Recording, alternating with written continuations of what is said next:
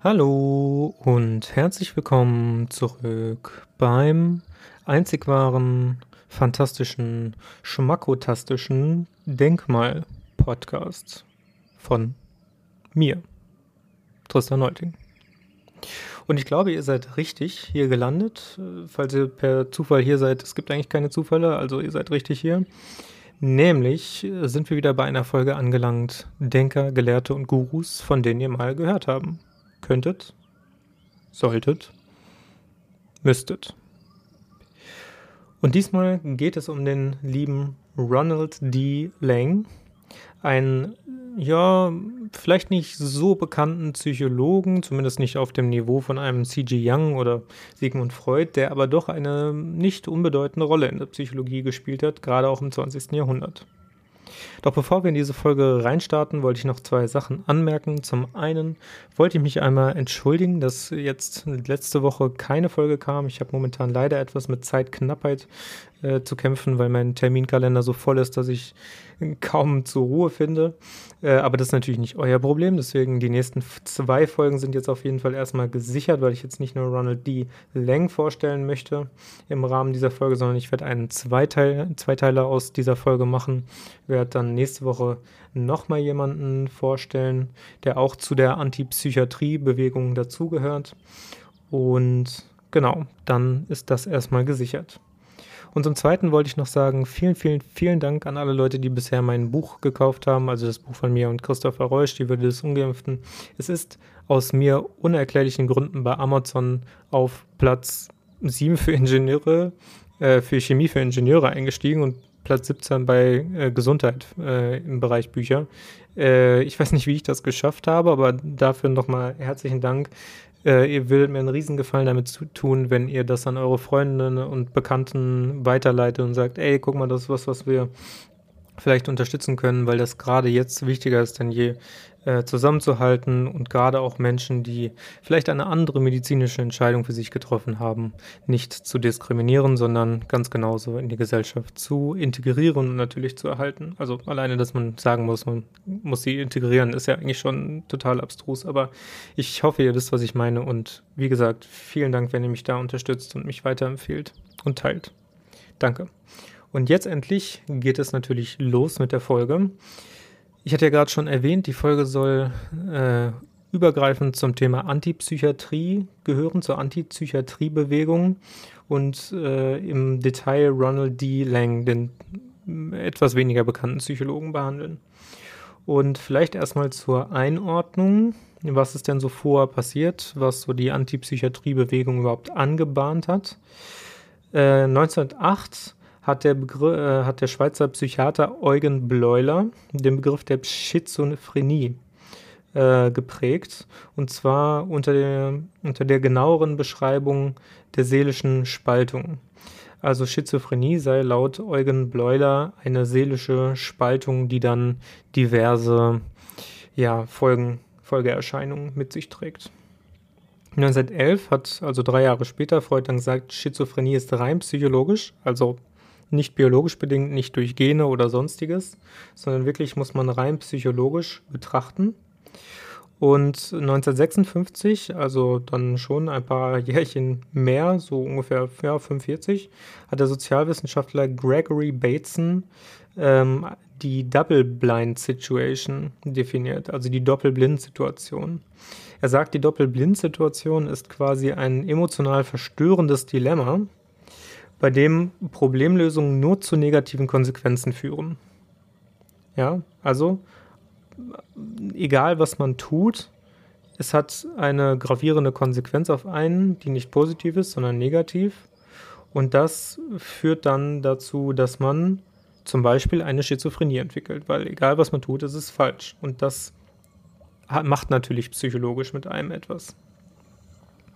So, so viel erstmal dazu. Ronald Lang hat ganz viel das Thema Schizophrenie behandelt, deswegen habe ich diese drei äh, Daten jetzt auch erstmal noch dazu genannt. Ähm, vielleicht als nächstes erstmal zu Ronald Lang selber. Er hat von 1927 bis 1987 gelebt, das heißt noch nicht zur Zeit von Bleuler und als Freud äh, gesagt hat, dass Schizophrenie rein psychologisch ist. Ähm, er wurde in Glasgow geboren, hat angefangen als Psychiater in der britischen Armee und hat dann später eine Wohngemeinschaft für Schizophrene gegründet, in die er auch selbst mit eingezogen ist. Also da äh, sieht man ja vielleicht auch schon, ähm, dass Lang keine halben Sachen macht, sondern dass ihm auch seine Arbeit wichtig ist. Es war ja keine klassische Psychiatrie. Psychiatrie wird man ja eingewiesen eher. Ähm, und Lang hat da eher so eine ja, Wohngemeinschaft. Das ist schon ein ganz schöner Begriff dafür gegründet, mit der er so ein bisschen mehr vielleicht auch Leben einhauchen wollte in die psychologische Behandlung von seinen Klienten. Und er hatte Zeit seines Lebens, weswegen ich ihn auch sehr, sehr schätze, äh, auch für die Spiritualität interessiert, was nicht unbedingt positiv für seinen Ruf war, ganz im Gegenteil. Ähm, seine alternativen Konzepte ähm, wurden häufig auch als äh, fragwürdig abgestempelt und als nicht tragfähig ähm, ja, abgeschrieben. Und das, obwohl ja viele seiner Theorien schon ziemlich durchdacht waren, muss man so sagen. Also er hat zum Beispiel psychische Erkrankungen als einen Versuch der Rückkehr zur Normalität definiert. Was ja auch schon ne, diesen, diesen Übergang gebildet hat von der ursprünglichen Sicht des Krankheit und Gesundheit sind eigentlich zwei feste, feststehende Zustände hin zu, es ist mehr ein Kontinuum, äh, das fluide ist, das plastisch ist, das, sich, das beweglich ist ähm, und ein Mensch ist vielleicht gar nicht so rein krank oder rein gesund, sondern es ist immer eine Bewegung, die da irgendwo stattfindet. Jetzt vielleicht nochmal genauer zum Thema Schizophrenie.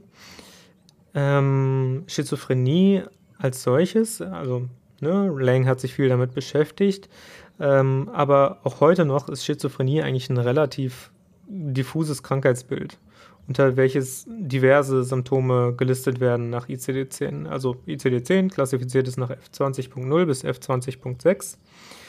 Äh, und dazu gehören zum Beispiel die Störungen der Wahrnehmung äh, im Denken, im Gefühlsleben, in der Willensbildung, im Antrieb und so weiter. Also grundsätzlich die Gruppe der Psychosen, so nennt man es. Ähm, und vielleicht noch mal ein bisschen spezifischer, was bedeutet dann so eine Steuerung im Wahrnehmen oder im Denken? Das kann sich dann zum Beispiel ausdrücken in Paranoia, in Stimmen hören, in multiple Persönlichkeiten, wenn es natürlich ganz gravierend ist, oder Ich-Störungen in Form von Fremdgefühlen, also Dissoziation, dass man sich nicht mehr wie in seinem Körper zu Hause fühlt, dass da dieses Urvertrauen so ein bisschen äh, erschüttert wurde und ja, der Mensch sozusagen nicht mehr Herr Herr seiner Sinne ist ja doch, das ist falsch gesagt. Er ist schon Herr seiner Sinne, aber er nimmt sich nicht mehr richtig als Ich-Persönlichkeit wahr. Deswegen auch Ich-Störung. Und es wird eben auch oft begleitet durch Halluzinationen im visuellen und akustischen Bereich und äh, hat dann zur Folge, dass die Menschen sich äh, sozial zurückziehen, weil sie natürlich nicht mehr diesen sozialen Kontakt aufrechterhalten, weil die Störung möglicherweise auch so gravierend wird, dass sie da nichts mehr ähm, ja, kein, keine wirkliche Kommunikation mit anderen Menschen mehr aufrechterhalten können. Ja, genau. Was hat das nun mit Robert D. Lang zu tun? Ähm, Lang war übrigens auch Verfechter der Psychoanalyse nach Jung und hat sich auch vielfach auf die Existenz, Philosophie und Phänomenologie äh, bezogen, unter anderem von Heidegger und Sartre, was natürlich dann auch so ein bisschen seine ganz eher ganzheitlichere Perspektive ähm, erklärt. Und wie auch Freud hat Lang es grundsätzlich für möglich gehalten, dass jeder Mensch eine psychische Störung entwickeln könne. Ja, also es gibt da keine Trennung irgendwie, es gibt bestimmte Menschen, die sind, haben angeborene Tendenzen, krank zu werden und andere wiederum nicht. Sondern er hat gesagt, grundsätzlich kann jeder Mensch krank sein, wenn er in der entsprechenden Situation ist, die ihn krank machen kann. Das heißt, also Leng war einer der ersten, die gesagt, der gesagt hat, gesellschaftliche, kulturelle und familiäre Einflüsse sind entscheidend auch für die Entwicklung von psychischen Erkrankungen. Sieht es auch jetzt wieder, Covid-19-Pandemie, also man kann jetzt ein aktuelles Beispiel nehmen. Psychische Störungen treten auch dann, wenn man es kollektiv betrachtet, wenn man es gesellschaftlich betrachtet, nicht dann besonders häufig auf, wenn irgendwie eine Reihe von Kindern geboren wird, die einfach einen, einen, biologischen Defekt haben oder so, sondern dadurch, dass bestimmte gesellschaftliche Missstände entstehen, Stress, äh, erhöhte Angstzustände, besonders viel Panik ähm, und das dann äh, einen Einfluss auf die Menschen hat, ähm, wodurch sie ja in ihrem alltäglichen Erleben negativ beeinflusst werden ähm, einer Situation vielleicht ausgesetzt sind, die nicht unbedingt förderlich für sie ist. Und manche haben dann eine höhere Resilienz, manche haben eine niedrigere so entstehen dann diese ähm, Erkrankungen. Wobei man es auch hier nicht rein psychologisch äh, betrachten kann, da muss ich Leng zum Beispiel widersprechen. Ähm, diese psychischen Erkrankungen, dass sie vermehrt aufgetreten sind, sind ja schon mit dem Virus zusammengekommen, also dass das Virus in unser Leben getreten ist hat ja nicht nur rein auf biologischer Ebene etwas gemacht, sondern auch auf psychologischer Ebene. Ähm, das heißt, man muss es auch hier wieder vielleicht ein bisschen psychosomatischer betrachten und muss sagen, sowas passiert immer analog. Also wenn jetzt sich biologisch etwas tut, tut sich auch psychologisch etwas. Wenn sich etwas psychologisch tut, tut sich auch biologisch etwas. Das ist ja grundsätzlich etwas, was ich immer an der Covid-19-Pandemie bemängelt habe, dass man dieses Virus immer auf die biologischen Eigenschaften herunterbricht und nicht im Sinne des biopsychosozialen Modells auch psychologisch und sozial betrachtet. Grundsätzlich ist er aber berühmt geworden ähm, oder berühmter. Ich habe ja anfangs gesagt, er ist nicht so berühmt wie Freud oder Jung. Er ist berühmter geworden dadurch, dass er sehr viel Skepsis gegenüber psychiatrischen Diagnosen ähm, gehabt hat und dadurch sozusagen die Antipsychiatriebewegung befeuert hat. Denn laut Lang sind ähm, ja, psychi psychiatrische Diagnosen eigentlich unmittelbar an die subjektiven Beurteilungen des Verhaltens gekoppelt und damit natürlich auch an die Wahrnehmung des, des Psychiaters. Vielleicht sagt der eine Psychiater, ja, der Patient ist, äh, hat, ist schizophren, der andere sagt es wiederum nicht. Ähm, dazu kommt dann auch in der nächsten Folge noch mal etwas. Ähm, und lustigerweise werden ja dann, wenn sowas festgestellt wird, dass ein Mensch psychisch krank ist, anschließend diese psychische Erkrankung körperlich behandelt, was ja auch wiederum äh, perplex ist. Und zumindest auch für die damalige Zeit, wo man ja eigentlich gesagt hat, Psyche ist Psyche und Körper ist Körper, also muss man Körper körperlich behandeln und Psyche psychisch. Äh, aber komischerweise werden dann auch in psychiatrischen Einrichtungen psychische Erkrankungen körperlich behandelt. Ja, Genau, und so entstand dann die Antipsychiatriebewegung oder wurde zumindest äh, befeuert. Ähm, Schizophrenie hat sich äh, Leng zur Aufgabe gemacht, auch Laien verständlich zu erklären, weil äh, Lang, das hatte ich gerade schon mal mit der Double Blind Situation ähm, von Bateson angetriggert, sei eigentlich eine Reaktion auf eine unerträgliche Situa äh, Situation. Also Schizophrenie entwickelt sich nicht einfach so, sondern entwickelt sich dadurch, dass ein Mensch möglicherweise das Gefühl hat, dass egal was er tut, er kann nur das Falsche tun. Also sagen wir zum Beispiel, ein Mensch möchte seinen Eltern gefallen und er versucht es auf jegliche Art und Weise, indem er äh, versucht Erfolg zu haben oder indem er versucht eine tolle Freundin mit nach Hause zu bringen oder was auch immer und die Eltern immer nur Missachtung dem gegenüber aufbringen dann ist das sozusagen für den Menschen eine unerträgliche Situation, die sein Sozialverhalten beeinträchtigt, wo er sich möglicherweise auch zurückzieht. Aber bis er sich dann zurückzieht und diese psychischen Symptome entwickelt, ähm, versucht der Mensch, ähm, sich Ausdruck zu verschaffen.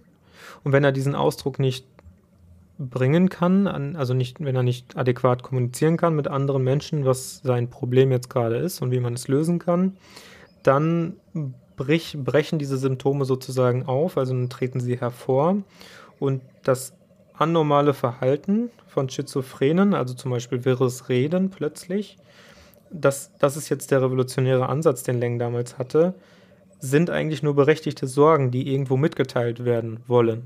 Also wenn sie nicht mitgeteilt werden können an jemand anderes, dann brechen sie sich sozusagen den Weg auf und das wird für den eigenen Menschen auch ähm, unkontrollierbar. Man sieht also auch hier schon, Schizophrenie ist laut Lengs Ansatz eigentlich nicht zu trennen von der sozialen Komponente.